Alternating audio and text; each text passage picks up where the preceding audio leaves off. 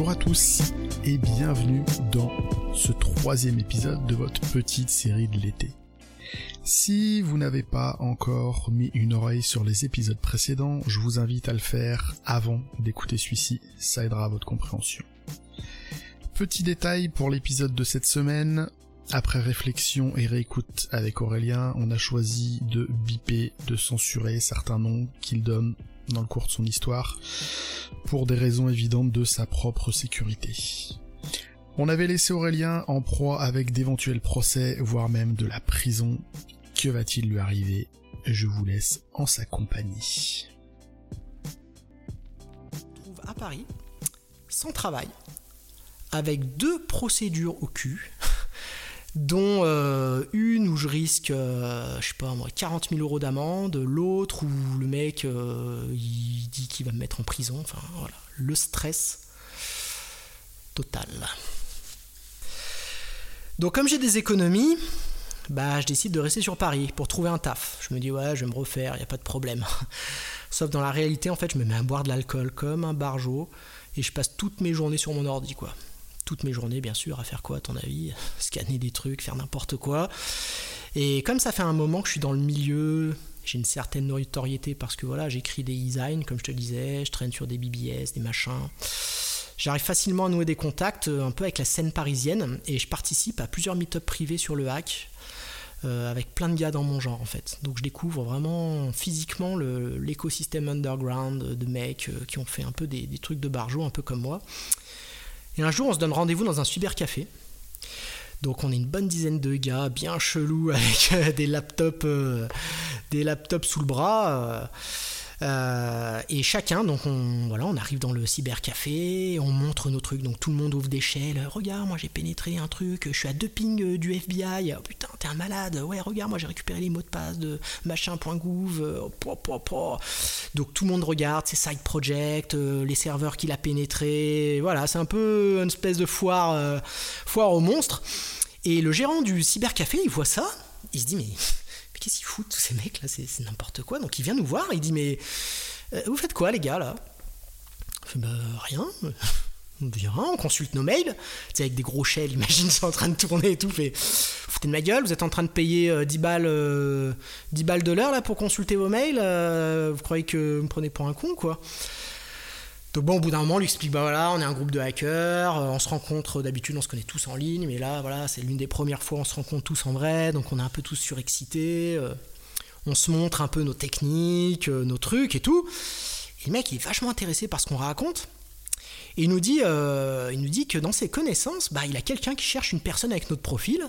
Voilà, c'est du travail bien rémunéré, mais bon, il en sait pas plus, quoi. Il voudrait savoir si, bah, si ça intéresse l'un d'entre nous. Et vu que moi je suis grave dans la merde en termes de thunes, bah je lui dis bah ouais, moi je suis intéressé.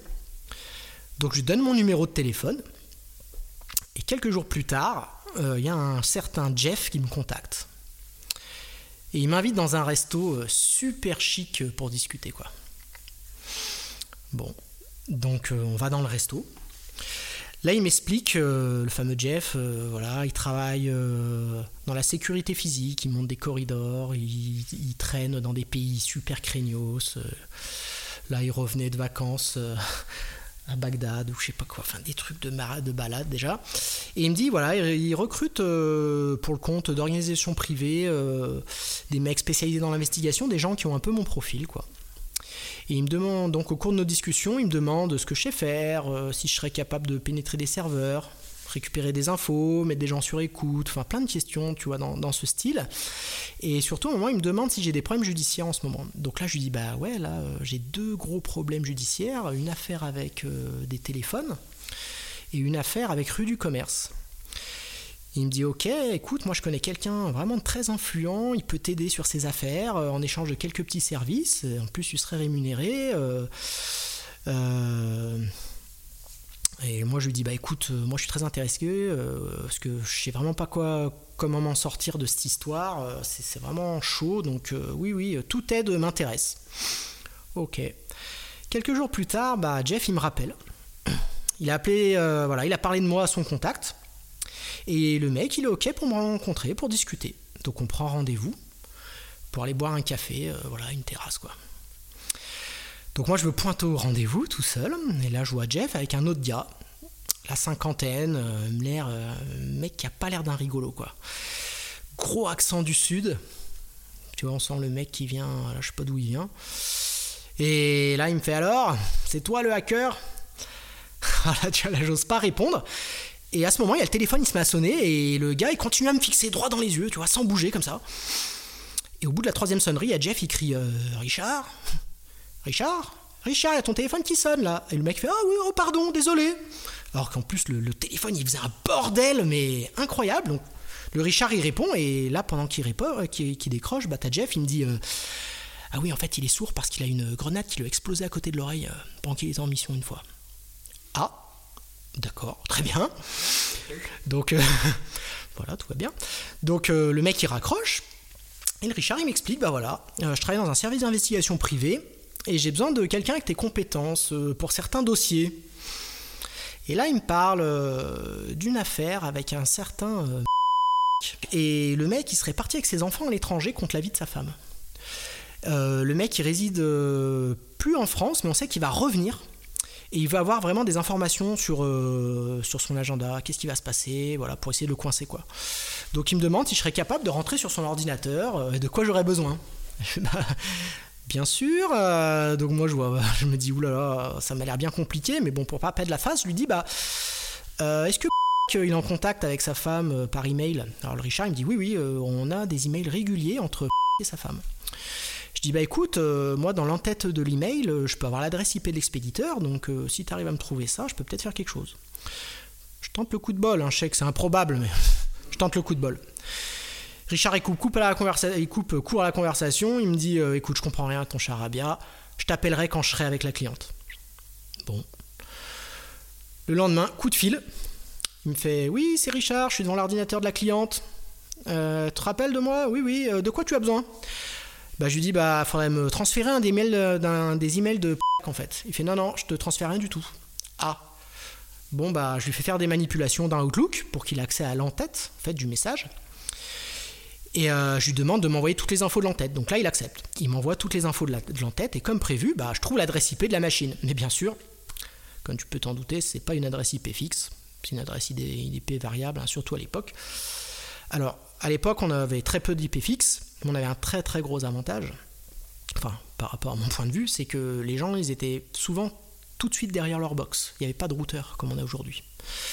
Donc moi, je tente le tout pour le tout. Je me mets à scanner toute la plage. Voilà, ça prend, ça prend quelques, quelques heures, quelques jours, quelques semaines, je ne sais plus. Et à un moment, il y a une machine qui attire mon attention. Le nom de la machine. Putain, je me jette dessus. En fait, c'est un ordinateur en Windows 98 et as le C qui est partagé mais avec un mot de passe. Donc là, le truc juste improbable quoi. Je me dis mais c'est pas possible, c'est un coup de chance incroyable. Mais il y a ce mot de passe, mais heureusement, comme je te dis, ça fait déjà 3-4 ans là, que je suis, dans, je suis dans le game. Donc euh, imagine, dans ma boîte à outils, j'avais déjà un outil en C qui exploitait une faille dans le protocole SMB, donc qui était le protocole de partage de Windows 98, et qui permettait en fait de trouver un mot de passe de partage facilement, euh, en fait, parce qu'on pouvait craquer caractère par caractère. Au lieu de faire A, B, C, D, E, F, euh, de, bah, tu faisais que A, B, C, D, E, F, G, A, B, C, D, E, F, G, A, B, C, enfin, tu vois. Donc je trouve tout de suite le mot de passe et je me connecte au partage. Et là, je trouve tout ce qu'il faut. Des photos du mec, échange d'emails avec son avocat, documents de réservation dans un hôtel français, euh, vraiment la totale. Je télécharge tout ça. Je télécharge, télécharge, je grave sur un CD J'appelle Richard, je lui dis euh, c'est bon, j'ai trouvé euh, ce que tu cherches, euh, trop easy. Je suis un peu le cacou, un peu le beau gosse, alors qu'en fait c'est un coup de bol mais énorme. Le gars il est hyper impressionné, il est hyper étonné. Il me dit attends, je t'envoie quelqu'un pour vérifier les infos. Donc là il envoie quelqu'un chez moi, mais que je connais pas. et donc je lui montre le contenu du CD. Le gars il regarde, tac tac tac, il dit c'est bon, c'est conforme, et il se barre et il prend pas le CD. Bon. Le lendemain, il y a Jeff qui me rappelle. Il me dit Bon, euh, comment on fait là? Je fais Bah, comment on fait quoi? Il fait Bah, pour euh, finaliser la transaction. Je fais Mais quelle transaction? Il fait Bon, allez, je t'invite à un resto euh, demain matin et viens avec le CD. Donc, je vais à un resto, resto encore plus énorme, tu vois. Enfin, je sais pas combien était le menu, mais c'était un truc de dingue.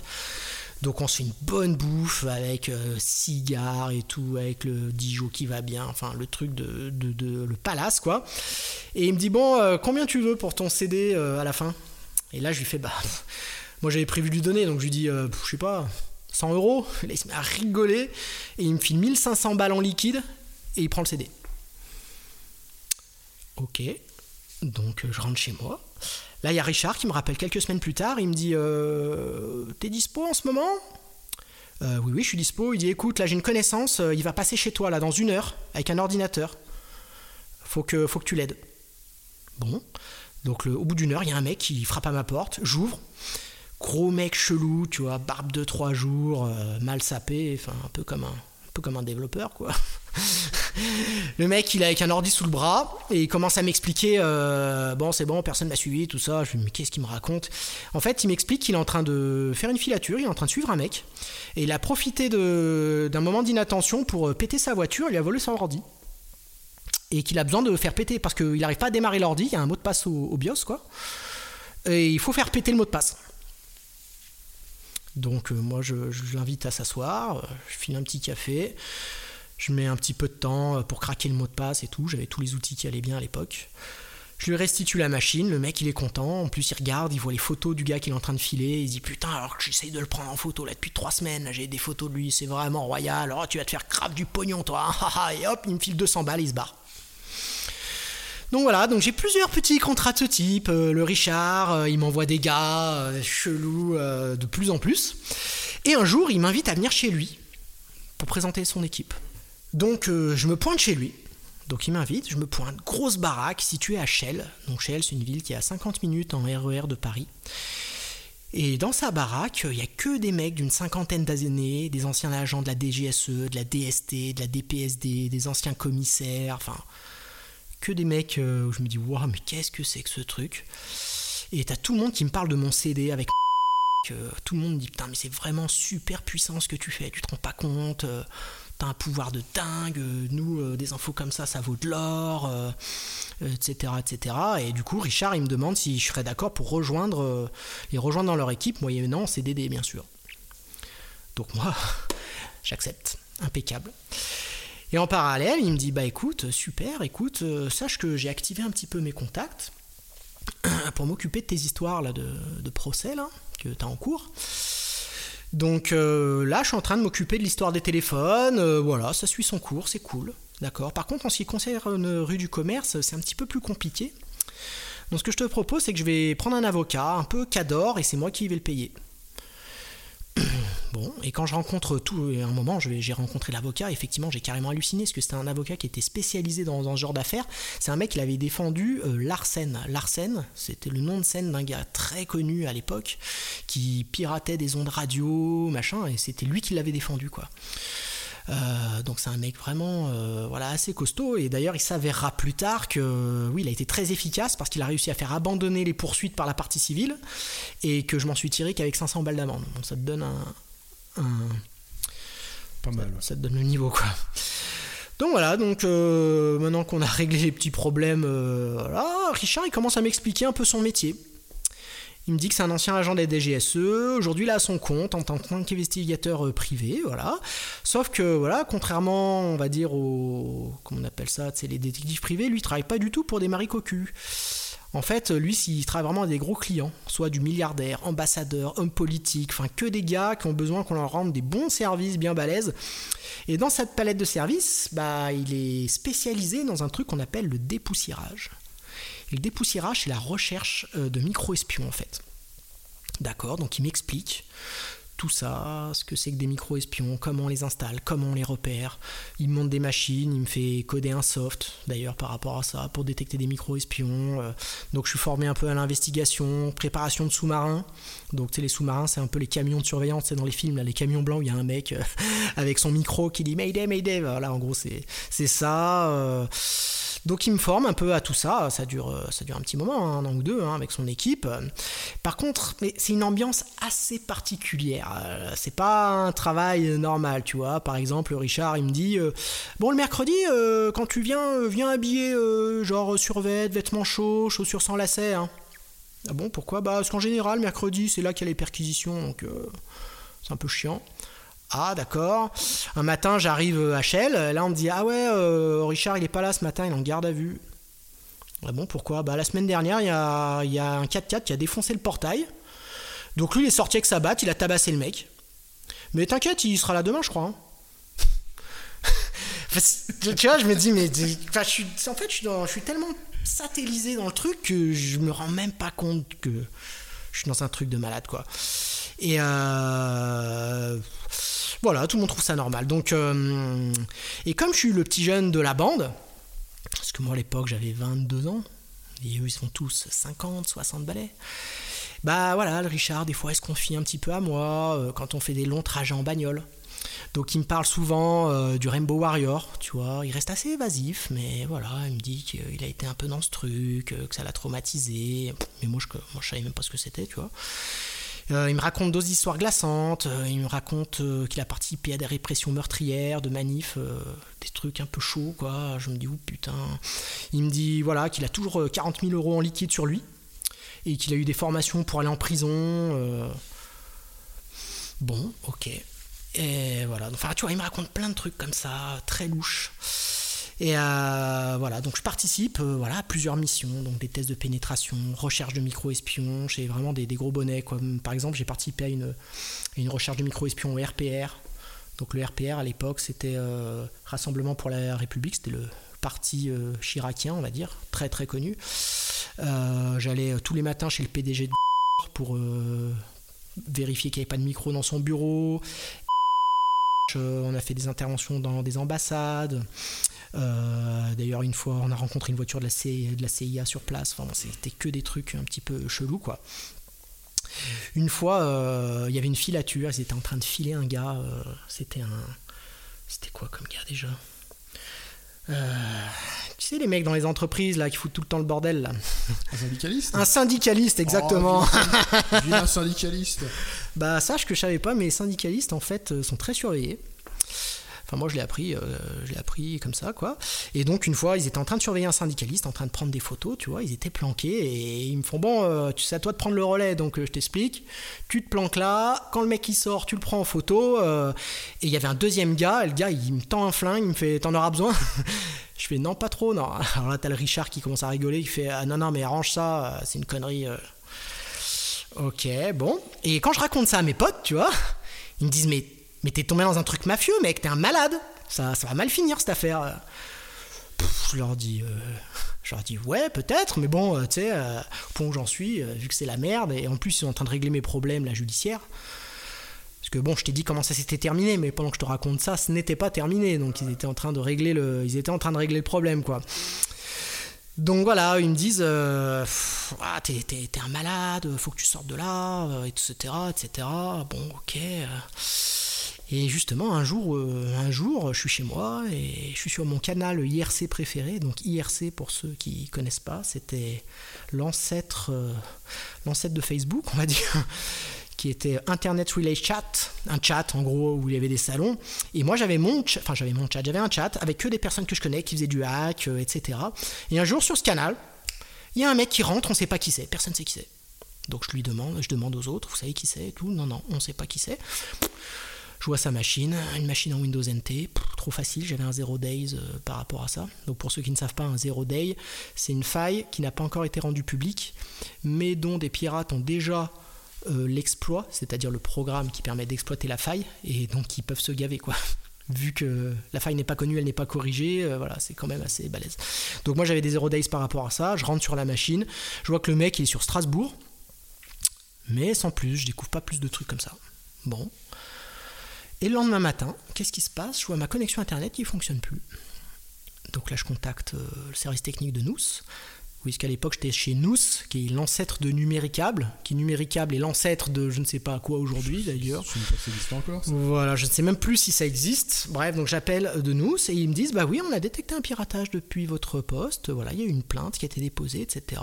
C'est pour ça qu'on vous a déconnecté. Bon, moi je fais profil bas, je dis rien à Richard, mais et Richard, il sent qu'il y a un truc qui pue, quoi. Donc un matin, j'arrive au boulot normal et je regarde mes mails en ligne. il me dit mais tu fais quoi là? Pourquoi tu regardes tes mails? Pourquoi tu tu fais pas ça chez toi? Et je lui donc je lui explique. Je lui dis bah en fait. Euh, Donc je lui explique l'histoire, voilà, en fait on m'a déconnecté d'internet parce que j'ai piraté une machine et tout. Et là je vois il commence à devenir barjot. Il me dit écoute tu rentres chez toi tout de suite, tout de suite et t'attends mon coup de fil. Donc je rentre chez moi. Et là le soir il me rappelle, furax, il me dit là je viens d'avoir le directeur de nous au téléphone. Je fais ok. Euh, il me dit écoute, t'as été piégé. En fait, ça fait plusieurs mois que t'as été mis sous surveillance euh, par les services. Là, ils essayent de, voilà, ils essayent un peu de savoir euh, qui tu es, qu'est-ce que tu fous, qu'est-ce que tu fous avec moi. Bien sûr, ils essayent de m'atteindre à travers toi. Ils en ont rien à foutre de ta gueule. Oui, d'accord. Et il me dit ça m'étonnerait pas que t'aies surveillé depuis plusieurs semaines. Je lui dis bah écoute, j'ai pas osé te le dire, mais ça fait trois semaines qu'il y a un camion blanc qui se gare tous les matins devant chez moi à la même place. Bon, je croyais qu'il y avait des travaux, j'ai un peu fait le tour du quartier, il n'y a pas de travaux. Il dit, mais putain, mais pourquoi tu m'en as pas parlé? Mais t'es trop con, tu vois pas que c'est un sous-marin là, que t'es en train de te faire carotte. Euh. Donc, euh, il me dit, écoute, faut qu'on coupe les ponts tout de suite. Euh, tu vas retourner à Lyon, sans quoi ça va très très mal finir, quoi. Je sais pas vous, mais à ce stade de l'histoire, personnellement, je commence à flipper un peu pour Aurélien. Ça se demandait comment il est sorti vivant de ce truc et comment il a fait en sorte euh, d'être là aujourd'hui pour enregistrer ça. Parce que vraiment, j'ai aucune idée de comment il va se sortir de ce fouillis. À la semaine prochaine pour la suite et la fin de ce petit récit.